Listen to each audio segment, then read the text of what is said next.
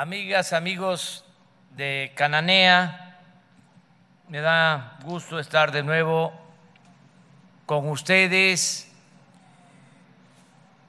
en esta gira de trabajo por Sonora, en compañía de la gobernadora Claudia Pavlovich y del gobernador electo Alfonso Durazo. Estuvimos en San Luis Río Colorado, en Sonoita, en Peñasco, en Caborca, Nogales y ahora aquí en Cananea. Y como ustedes lo están constatando, está reunido prácticamente todo el gabinete del gobierno federal o varias secretarías del gobierno federal, porque tenemos una deuda histórica con Cananea. Y no podríamos darle la espalda a este pueblo, porque sería darle la espalda a la historia, a quienes en otros tiempos han luchado por la justicia, por la igualdad, por la libertad y nos heredaron un país mejor que el que ellos eh, vivieron. Cananea es parte de un proceso revolucionario es eh, un movimiento obrero precursor, iniciador de la Revolución Mexicana, la primera revolución social del mundo en el siglo XIX, principios del XX. Por eso tenemos que recordar la historia. Los tecnócratas, los académicos que se formaron para justificar el llamado modelo neoliberal, recomendaban el fin de la historia. Querían quitarnos hasta el derecho a la memoria, que ya no pensáramos en el pasado, que eso era anacrónico, que había que pensar hacia adelante. Pero el que no sabe de dónde viene difícilmente va a saber hacia dónde va. La maestra, la historia es, como decía Cicerón, la maestra de la vida. Entre otras diferencias, tenemos esa con nuestros adversarios conservadores. Nosotros sí nos inspiramos en lo mejor de nuestra historia.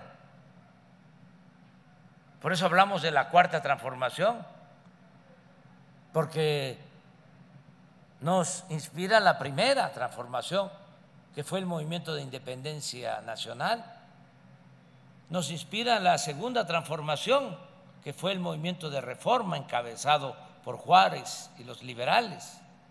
Y desde luego nos inspira la tercera transformación, que fue el movimiento revolucionario iniciado aquí en Cananea en 1906 y ampliado, desatado con el llamamiento de Francisco y Madero para que el pueblo de México el 20 de noviembre de 1910 tomara las armas para derrocar al dictador Porfirio Díaz. Y todo lo que continuó luego de que fue asesinado Madero de manera cobarde y vino una etapa larga de confrontación política en que perdieron la vida por violencia y por epidemias y por hambre casi un millón de mexicanos. Bueno, estamos en Cananea, donde comenzó este movimiento. ¿Y cómo fue que se llegó a la huelga de Cananea y a la represión? Porque en ese entonces Porfirio Díaz entregó los recursos de la nación a particulares y sobre todo a extranjeros. Y entregaron pues las minas y aquí se estableció una empresa minera estadounidense de un exmilitar de apellido Green.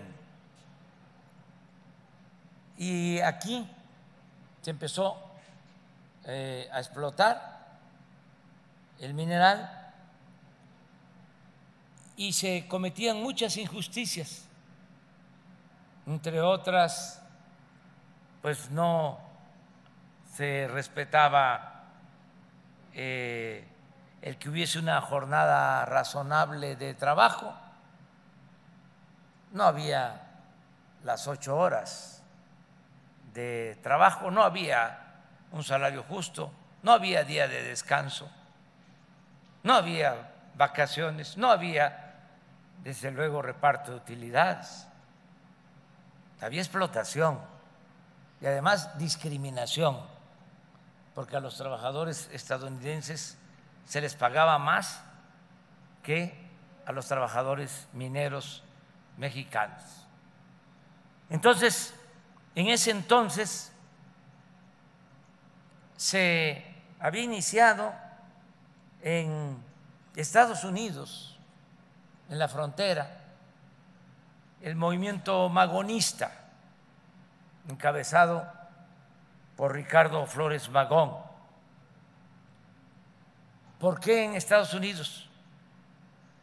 Porque no se podía hacer oposición en México, porque se aplicaba la ley fuga, es decir, los opositores eran asesinados. Y lo mismo los periodistas. Y por eso los hermanos Flores Magón y otros se fueron a hacer periodismo a Estados Unidos. Fíjense lo que son las cosas. Porque en ese entonces había más protección del lado estadounidense, para dirigentes, para periodistas. Había lo que se conoce como Estado de Derecho. Si alguien eh, era acusado de un acto ilegal, eh, iba a un tribunal y era juzgado y podía salir de la cárcel o salir bajo fianza. Aquí no. Aquí es, aquí era mátalos en caliente. Entonces, por eso surge este movimiento allá y empiezan a editar un periódico que se llamó Regeneración y empiezan a llevar a cabo eh, labores de concientización en el campo, en las fábricas, en las zonas mineras. Y se esparcen por todo el país dirigentes, los más conscientes, lo que ahora se conoce como cuadros políticos. Antes y todavía se les llamaba agitadores.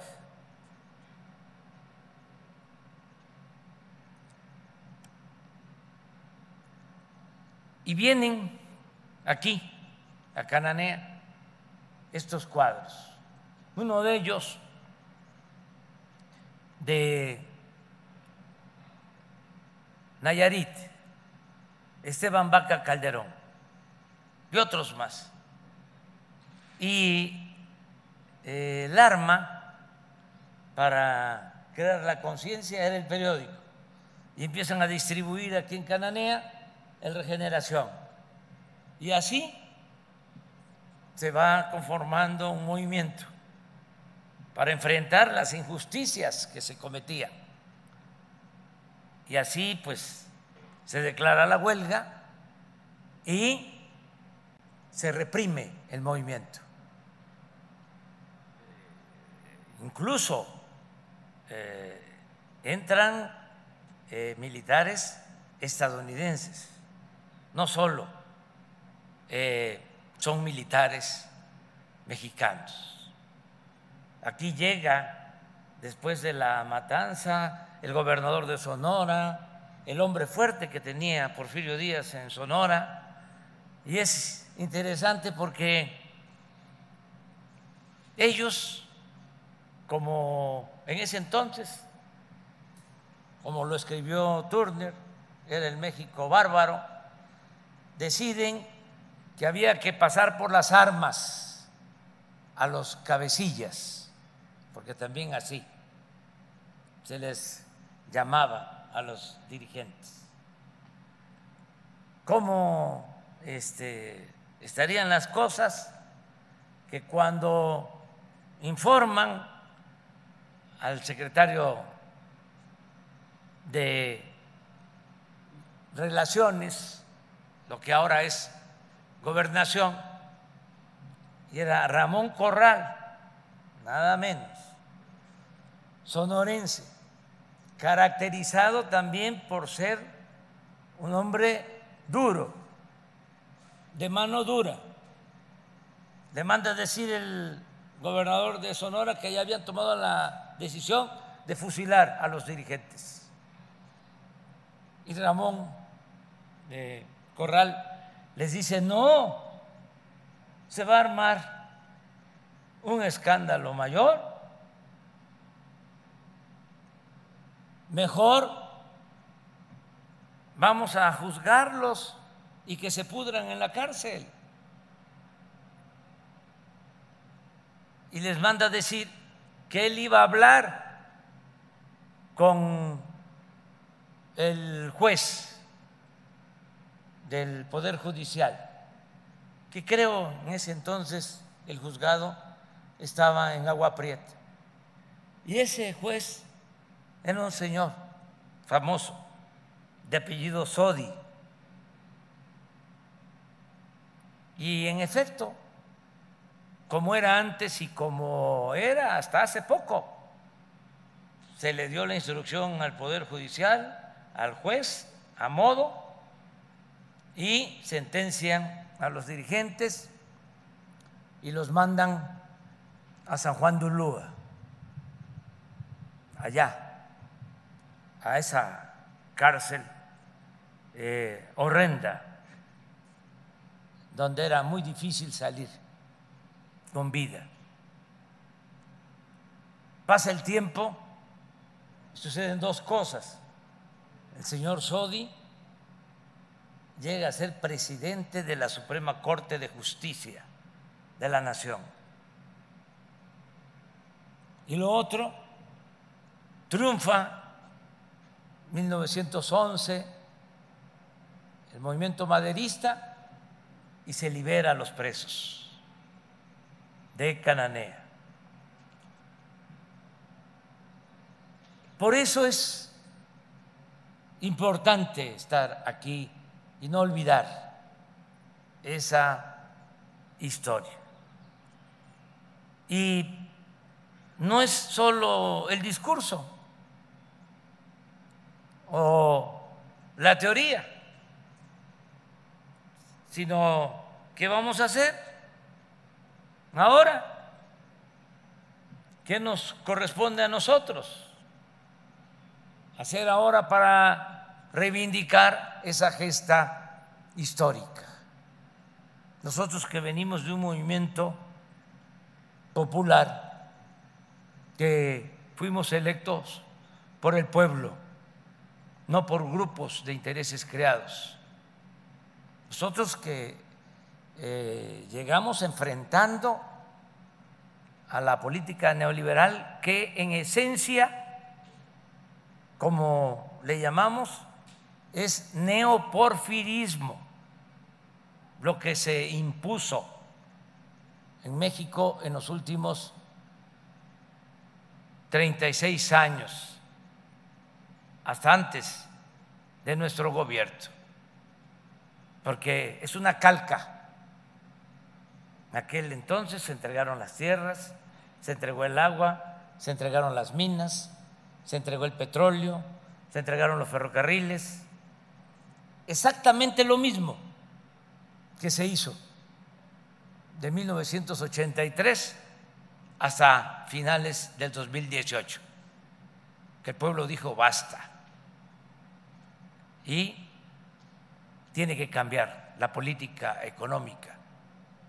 Y como me lo recomendó un migrante en San Quintín, separar al poder económico del poder político para que el gobierno represente a todos, a ricos y a pobres, y que el gobierno no esté al servicio de una minoría rapaz, que no esté el gobierno convertido en un comité al servicio de unos cuantos, que era lo que prevalecía. Y es lo que complicó el problema también aquí en Cananea porque en la Secretaría del Trabajo mandaba pues una de las partes y eran los que decidían. Los trabajadores no eran tomados en cuenta. Era nada más un grupo el que dominaba. Así era antes hasta hace poco, pues ya no es así.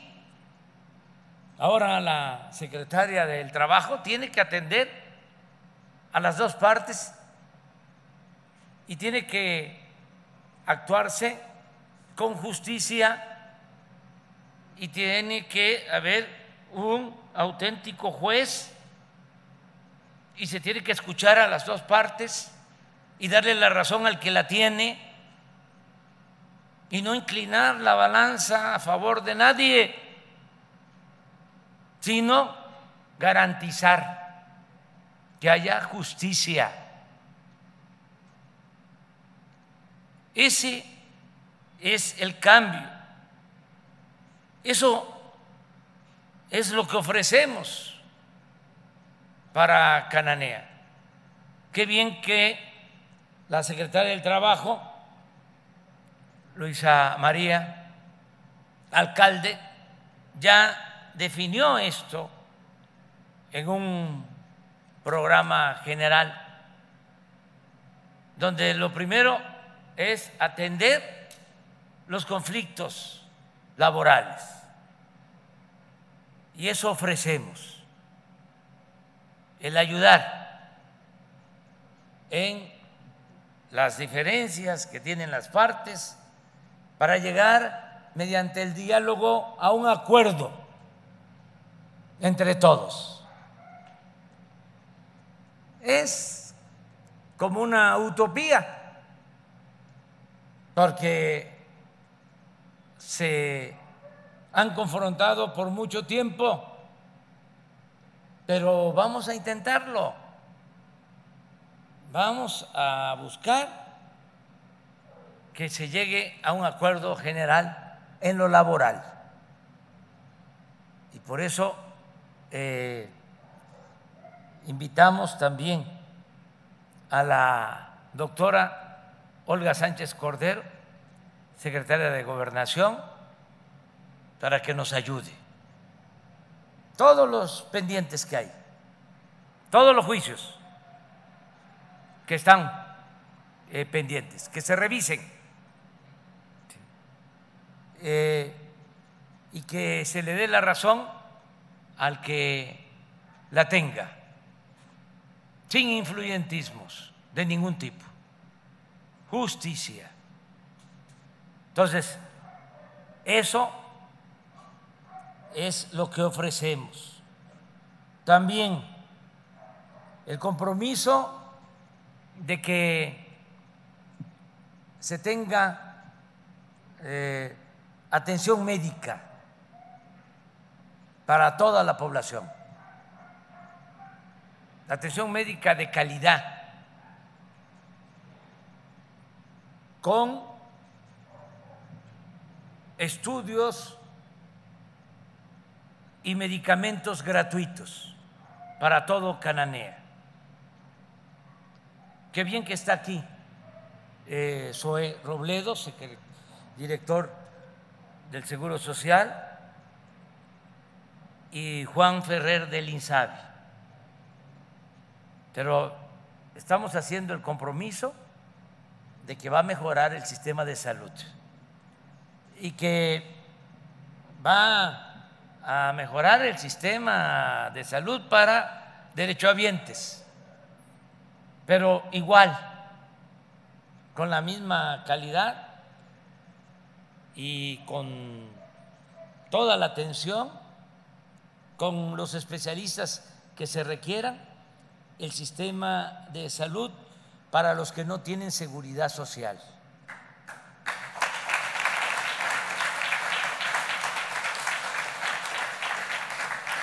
Y procuren que sea un solo esquema. Aquí puede convivir eh, o actuar tanto el sistema de atención a derechohabientes, el llamado sistema ordinario del Seguro Social y el IMSS Bienestar, aquí en Canané. Este, eso sería lo ideal. Y este, quiero eh, que pronto, estoy pensando en tres meses, que ya regresemos y que esté funcionando eh,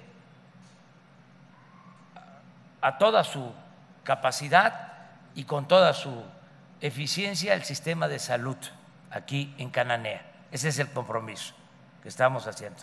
Los médicos que hagan falta se contratan, los medicamentos, la ampliación de hospitales, todo lo que se requiera, en equipos, todo para tener un sistema de salud ejemplar en beneficio de la población de Cananea.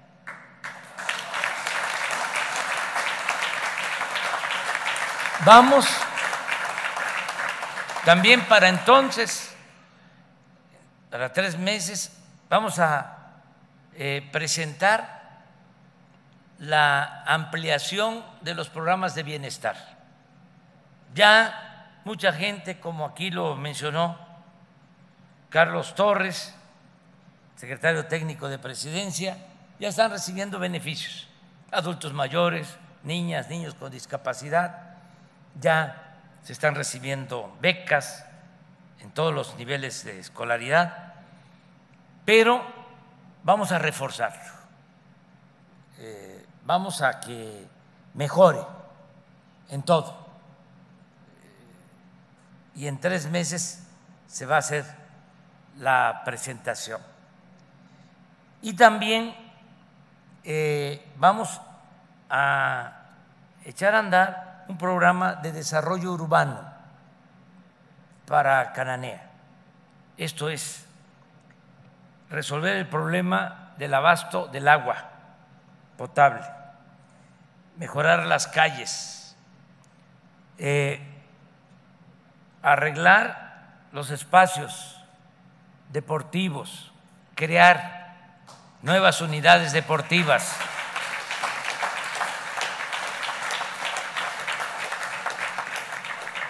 Y esto es responsabilidad de Román Meyer, que está aquí con nosotros, que ya en tres meses nos trae el proyecto, pero me gustaría que en tres meses no solo estemos viendo el plan general, sino que ya estemos, como va a pasar en salud, este, trabajando y podamos venir eh, a evaluar solamente a eso, cómo va el plan de justicia, para que tengan una idea.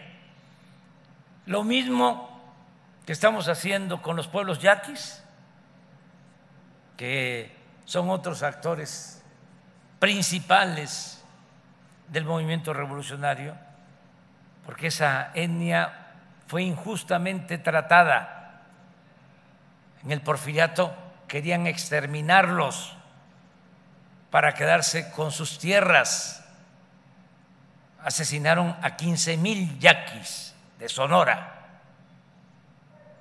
en ese tiempo que estaban reprimiendo la huelga de Cananea y los deportaron para ir a trabajar como esclavos a Yucatán, a las haciendas enequeneras. Pues ahora va a haber justicia para los pueblos yaquis. Entonces, dos sitios emblemáticos, históricos, de Sonora, los pueblos yaquis y Cananea van a tener justicia en el gobierno que representa. Vamos a regresar en tres meses para tener ya el plan general.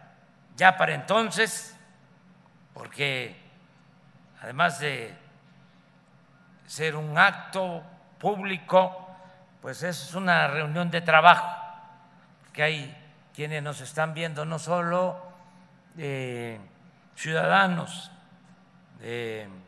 gente del pueblo, de todo el país, en algunos casos del extranjero, sino también que me importa mucho que estén escuchando servidores públicos del gobierno federal, que no pudieron estar aquí, pero que ya este, tienen que ir pensando cómo vamos a agruparnos para cumplir con estos compromisos.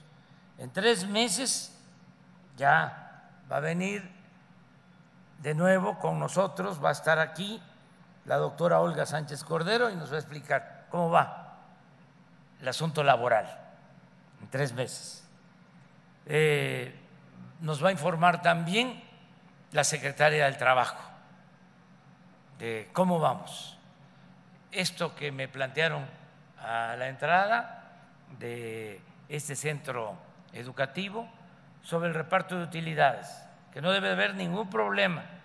Eh, no se puede eh, regatear el reparto de utilidades a los trabajadores. Ya que quede eso claro. Pero ya explicarlo bien.